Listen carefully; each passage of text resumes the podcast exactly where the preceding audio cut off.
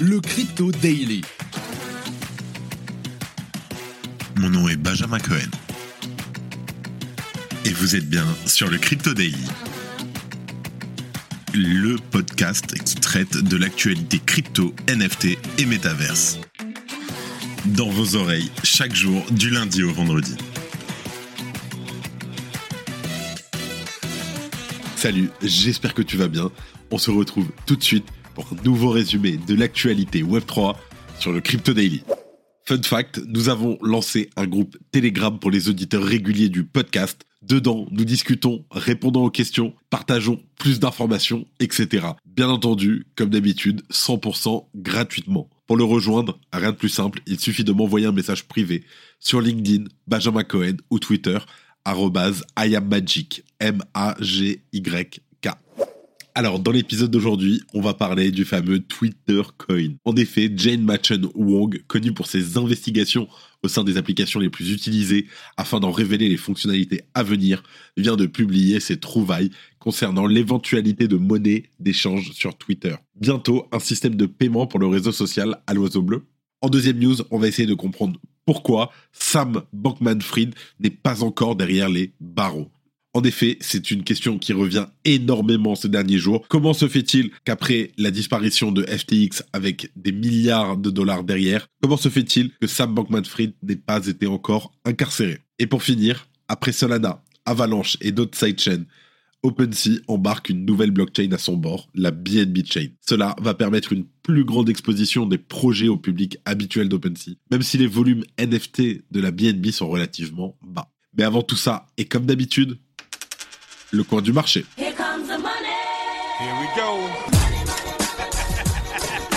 Donc, nous enregistrons cet épisode, nous sommes le 6 décembre 2022 et il est midi et demi. Alors, effectivement, c'est une journée rouge sur les marchés. Nous avons un market cap global en baisse de 2% qui est descendu à 850 milliards de dollars. Un Bitcoin qui est retombé en dessous des 17 000 dollars en baisse de 2% sur 24 heures.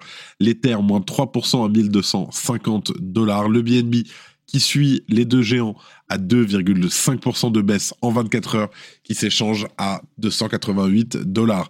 Ensuite, nous avons le Dogecoin en huitième position qui fait un moins 6% à 0,1 dollar. Et pour finir, le Polygon, moins 3%, mais quand même en plus 8% sur la semaine à 0,9 dollars. Allez, tout de suite, on passe aux news. Est-ce que le réseau social Twitter compte-t-il lancer sa propre crypto? Voilà une question que beaucoup se posent depuis qu'Elon Musk, PDG de Tesla, désormais propriétaire du réseau de l'oiseau bleu, avait évoqué la possibilité d'effectuer des paiements directement sur la plateforme le mois dernier. Et cette hypothèse a été aujourd'hui appuyée par une découverte de Jan Wong, une chercheuse connue pour avoir fait de nombreuses trouvailles sur les plus grandes applications, à l'instar de Facebook, Insta, Snap, Airbnb ou Google, et pour ensuite révéler ces dernières publiquement. Bien entendu, il s'agit de fonctionnalités à venir censées demeurer secrètes. Chut. En ce qui concerne l'éventualité d'un Twitter Coin, la développeuse a partagé une capture de ce qui semblerait être une éventuelle monnaie d'échange sur Twitter dans l'une des futures versions de l'application. Pour des raisons encore inconnues, Jane Wong a fait passer son compte en mode privé avant de le supprimer purement et simplement. Elle ou Elon? Jane Wong avait également partagé une capture d'écran de l'interface de programmation d'application de l'application, laissant apparaître une section coins dans la rubrique et des pourboires de Twitter. T'inquiète, tous les liens sont en description. Toutefois, la section étant vide au-delà de l'entête, il est actuellement impossible de savoir de quel type de monnaie il pourrait s'agir. Soulignons par ailleurs qu'après avoir révélé un aperçu de ce que dissimulait le capot du futur Twitter, Jane Wong a supprimé l'ensemble de ses réseaux sociaux et a fait passer son compte GitHub en mode privé. C'est ultra bizarre. Alors la question c'est pourquoi une monnaie d'échange sur Twitter? Le 9 novembre dernier, le New York Times nous informait que l'entreprise avait déposé des documents d'enregistrement afin d'acquérir la possibilité de gérer des paiements sur la plateforme. La veille, Elon Musk évoquait l'éventualité d'un système d'échange d'argent entre utilisateurs de la plateforme, ainsi qu'une option pour envoyer des fonds depuis Twitter vers un compte bancaire. Cette possibilité révélée lors d'un Twitter Space s'appuierait sur le système de vérification Twitter Blue, ce dernier nécessitant l'authentification des individus souhaitant obtenir ce statut privilégié par la plateforme. Je veux trop mon Twitter Blue.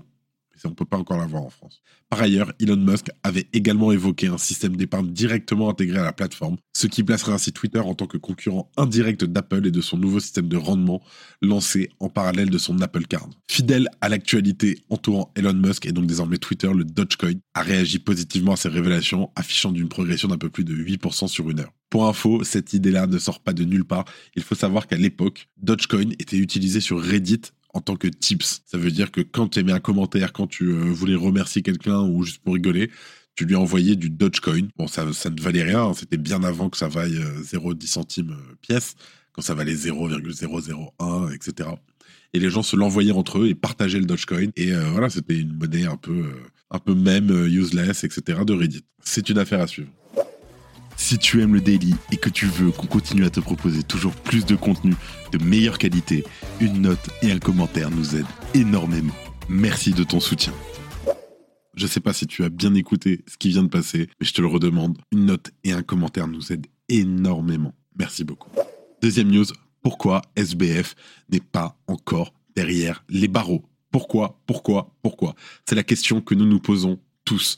Pourquoi n'est-il pas encore en prison, arrêté, et pourquoi est-ce qu'il peut toujours kiffer sa vie aux Bahamas?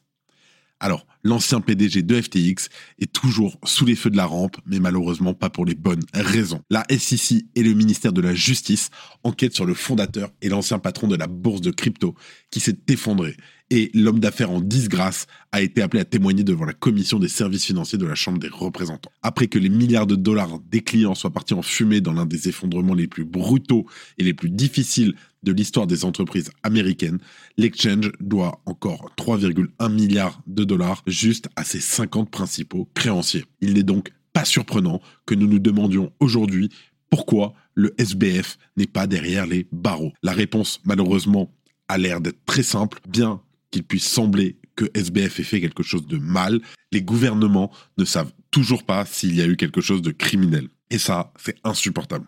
Pour info, le successeur de SBF, John J. Reth III, est surtout connu pour avoir aidé à démêler l'effondrement d'Enron. Alors, qu'est-ce qu'Enron Je t'explique. Enron était une entreprise américaine du secteur de l'énergie qui fut l'une des plus importantes entreprises américaines par sa capitalisation boursière. Outre ses activités initiales dans le gaz naturel, Enron avait monté un système de courtage par lequel elle achetait et revendait de l'électricité, notamment au réseau des distributeurs de courant de l'État de Californie. En décembre 2001, elle fit faillite de manière retentissante en raison des pertes occasionnées par ses opérations spéculatives sur le marché de l'électricité, qui avaient été maquillées en bénéfices via des manipulations comptables. Cette faillite fut à l'origine de nouvelles lois et normes dans le domaine de la finance et de la comptabilité. Le scandale d'Enron est devenu un important symbole des dérives du capitalisme américain des années 90. Donc tout ça pour te dire que le successeur de SBF, John J. Westry, a plusieurs fois annoncé que la direction de FTX était grossièrement incompétente, voire criminelle.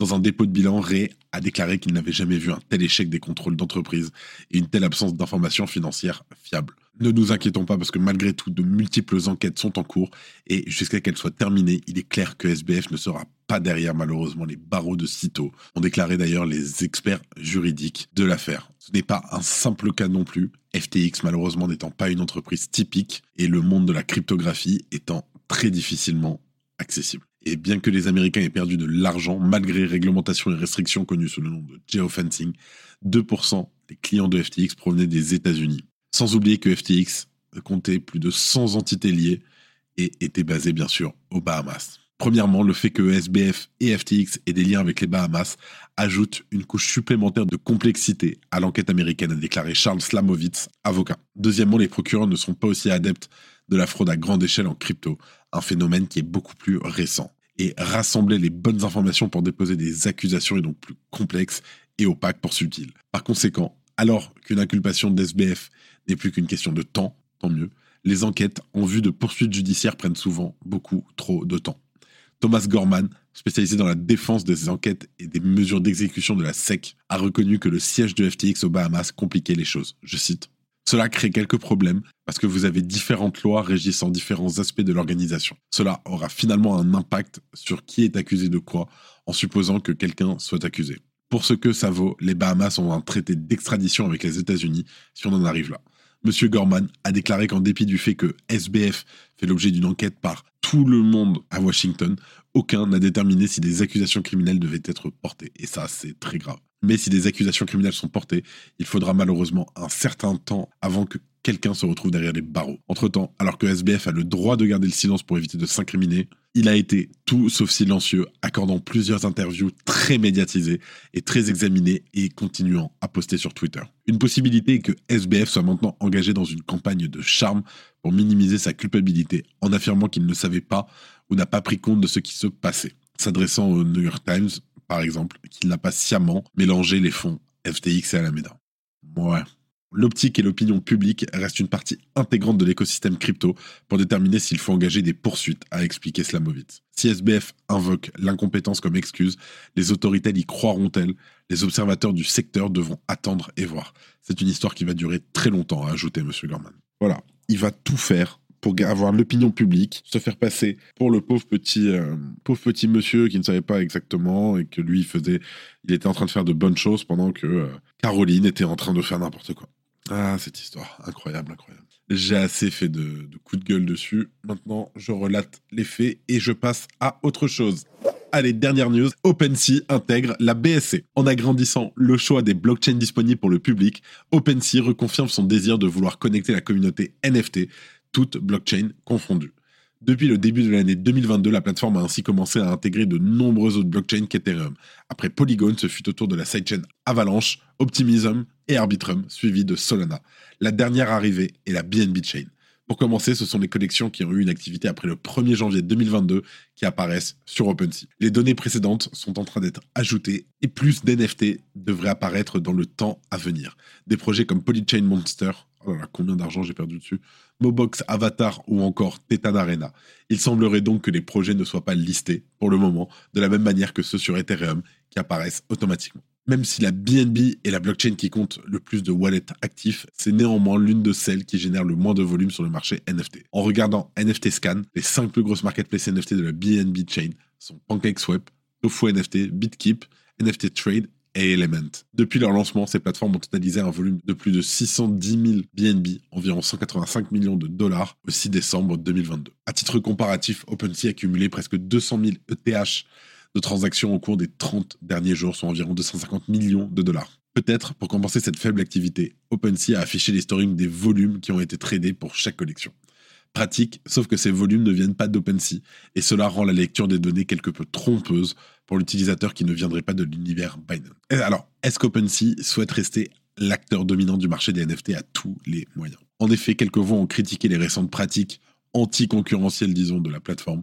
les autres marketplaces ont réduit ou laissé la possibilité aux acheteurs de personnaliser les royalties. En blacklistant certaines adresses de marketplace comme LuxRare ou X2YTO, il n'était effectivement plus possible de trader une collection créée depuis OpenSea sur certaines marketplaces. Est-ce qu'il en sera de même pour toutes les autres marketplaces NFT multi-chain comme Element et Tofu NFT À voir. En tout cas, en se plaçant comme unique interlocuteur pour les projets artistes, plateformes et institutions, il semblerait qu'OpenSea soit en train d'élargir encore davantage son monopole sur le marché NFT. Il faut dire que la concurrence est rude avec l'apparition de nouveaux acteurs tels que Blur. Et je te laisse te référer à un épisode qu'on a sorti lors de la sortie de Blur qui explique un peu tout le projet. Allez, avant de finir, les news en bref. Le réseau Bitcoin a été lancé le 3 janvier 2009 par Satoshi Nakamoto, mais son créateur n'a plus donné le moindre signe de vie depuis 2011. Un récent message sur le forum bitcointalk.org vient toutefois de faire ressurgir des suspicions. Un bien curieux anonyme viendrait de prouver qu'il a miné un bloc Bitcoin dans les 20 premiers jours qui ont suivi le lancement du réseau. Serait-il Satoshi Nakamoto? Le prêteur de crypto-monnaie Nexo a annoncé qu'il supprimera progressivement ses produits et services aux États-Unis au cours des prochains mois en raison de l'impasse dans laquelle il se trouve avec les régulateurs depuis 18 mois et que les États-Unis, je cite, refusent de fournir une voie pour permettre les entreprises blockchain. À suivre. Le litige qui oppose Ripple à la SEC depuis fin 2020 serait sur le point de connaître sa conclusion. La juge pourrait bientôt faire connaître sa décision par écrit. Le fabricant de hardware wallet Ledger ambitionne de réunir une collection de NFT à la renommée mondiale. Par ailleurs, l'entreprise a également créé un groupe de travail en interne, ainsi qu'un fonds à but non lucratif d'aide aux artistes. Genesis, une des succursales du groupe Digital Currency Group, le DCG, doit actuellement 900 millions de dollars à la plateforme d'échange de crypto-monnaies Gemini. Et voilà, c'est la fin de ce résumé de l'actualité du jour. Évidemment, pensez à vous abonner pour ne pas rater le suivant, quelle que soit d'ailleurs l'application que vous utilisez pour m'écouter. Rendez-vous aussi sur Twitter et LinkedIn pour d'autres contenus d'actualité exclusifs. Je crois que j'ai tout dit. Faites attention à vous. Et moi, je vous dis à demain. C'était Benjamin pour le Crypto Daily. Merci et à très vite.